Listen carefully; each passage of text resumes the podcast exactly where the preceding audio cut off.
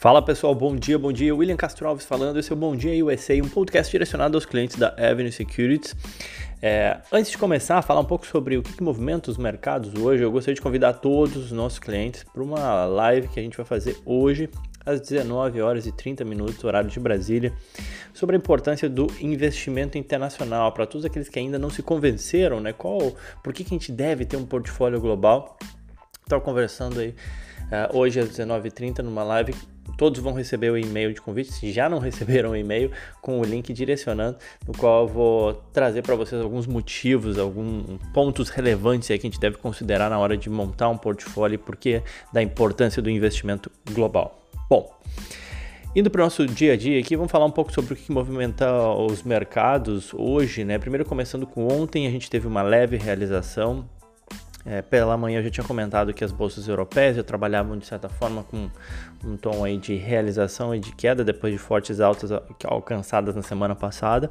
Ontem o S&P fechou com uma queda de 0,32, Nasdaq 0,4 e Dow Jones 0,38.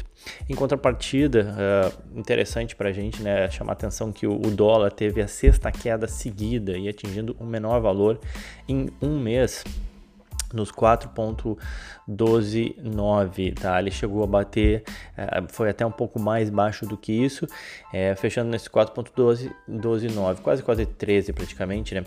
É, ele chegou a subir um pouco logo depois do fechamento no after, né? Voltando ali para os 4.14, mas ainda assim é relevante chamar atenção, né? Que foi a sexta queda consecutiva, o menor patamar em um mês do dólar nos 4.13, vai. É, hoje é, os mercados não estão um pouco mais pesado, né? Na Ásia majoritariamente em queda, algo em torno de 0,2, 0,3. É, o que a gente teve na Ásia foi os dados de inflação na China disparando com, com a gripe suína. É, tiveram alguns artigos, como por exemplo carne de porco, né? Obviamente que por conta da gripe suína alcançou uma alta de 110% né? na comparação anual na China. E os alimentos, de uma forma geral, subiram 19%, é bastante coisa, e isso obviamente fez pesar o índice agregado de inflação chinesa, que teve uma alta de 4,5% contra o esperado de 4,3%. É, na Europa, as quedas são ainda mais consistentes, na casa aí de 1% de, de queda nas bolsas europeias pesa aí a intensificação dos protestos né, contra a, a, na França, contra as propostas de reforma da Previdência que foram elaboradas ou enfim apresentadas aí pelo presidente Macron. Então, por lá, o, o, os habitantes bastante, eh, os franceses bastante descontentes aí com as propostas de reforma e aí greve, e isso obviamente atrapalha bastante a economia do importante player que é a França.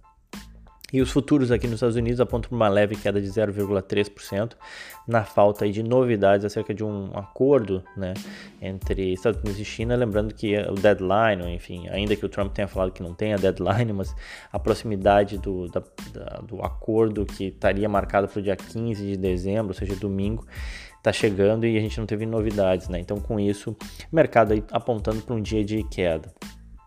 Uh, bom, chamar atenção aí para na cena corporativa, apesar da queda de ontem, né?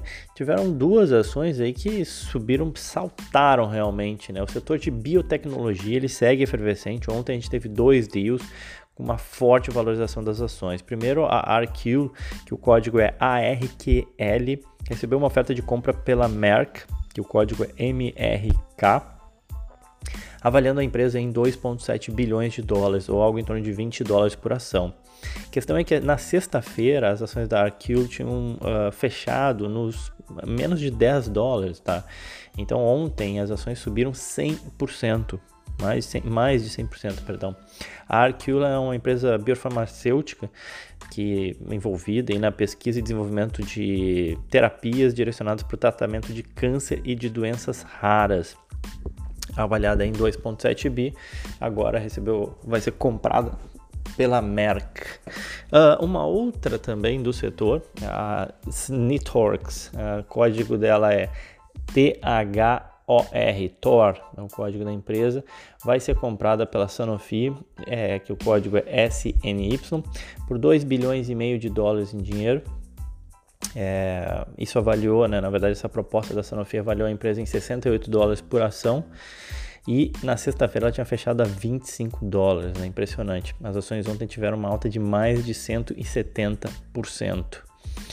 A Snitworks é uma empresa também biofarmacêutica, se concentra também no desenvolvimento de programas para tratamento de câncer e doenças autoimunes aqui nos Estados Unidos. Então, duas, duas empresas do setor de biotecnologia acabou puxando o setor como um todo, tiveram outras ações subindo aí 20, na casa de 20%, simplesmente pelo potencial que esse setor tem né, de atrair grandes empresas já consolidadas com caixas bastante grandes que têm interesse em comprar novos projetos ou, ou, ou, que seguem investindo em pesquisa e desenvolvimento, mas muitas vezes não conseguem desenvolver novas drogas, elas vão lá e compram empresas menores que estão desenvolvendo tratamentos ou drogas que estejam mais próximas aí de serem usadas ou que já estejam sendo usadas ou que são mais promissoras.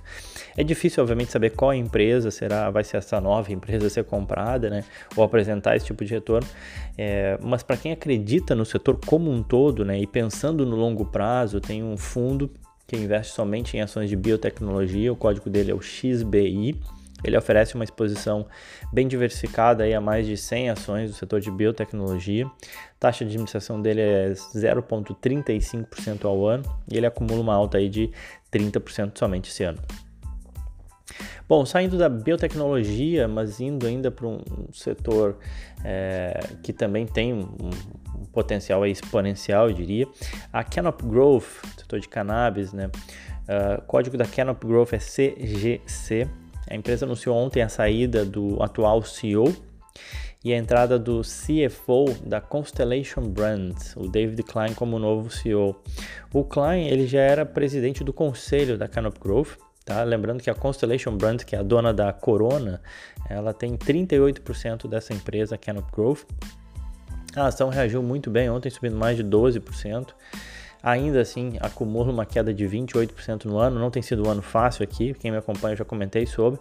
Não tem sido um ano fácil para o setor de cannabis, mas ainda assim as ações da Canop Growth ontem reagiram bem à, à troca aí de CEO é, e outras ações também do setor acabaram subindo. Né?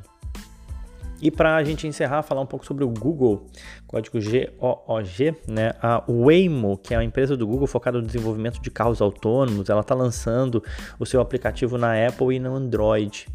É, ele vai ser um serviço de táxi, tal qual Uber, né? Mas sem motorista, essa que é a diferença, né? É, inicialmente ele, esse serviço vai ser, ele já é, existe uma lista de espera, perdão, para a região de Phoenix, uh, nos Estados Unidos. Ele já vinha sendo testado nos últimos 12 meses com um grupo de 1.500 pessoas, mas a ideia é que em breve eles vão iniciar a realizar corridas uh, e na verdade com esse com essas pessoas já eram realizadas corridas com, com algum humano, pelo menos controlando o carro, vendo se qualquer coisa que acontecesse, ele estaria ali. Mas agora o projeto é sem, sem nenhum humano. É, algumas estimativas apontam para uma redução de até 50% nos custos, simplesmente pela ausência do fator humano, né? É, então, ainda que demore, é certamente é, mais um risco, aí, mais um competidor de peso para as ações do Uber e Lyft, que acumulam uma queda aí de 32% e 41% no ano, respectivamente. E para o Google é uma forma de se reinventar e criar novas fontes de crescimento. Né? As ações do Google elas sobem cerca de 28% no ano e aí vão começar a testar em Phoenix lá os, os, os táxis sem motoristas, né? com os self-driven cars da Waymo. Vamos ver. Bom, era isso então, pessoal. Fico por aqui. Mais uma vez convido todos hoje às 19 horas e 30 minutos em uma live para falar sobre a importância do investimento global. Tá bom? Desejo a todos um ótimo dia, bons negócios, excelente terça-feira para todos. Era isso, aquele abraço.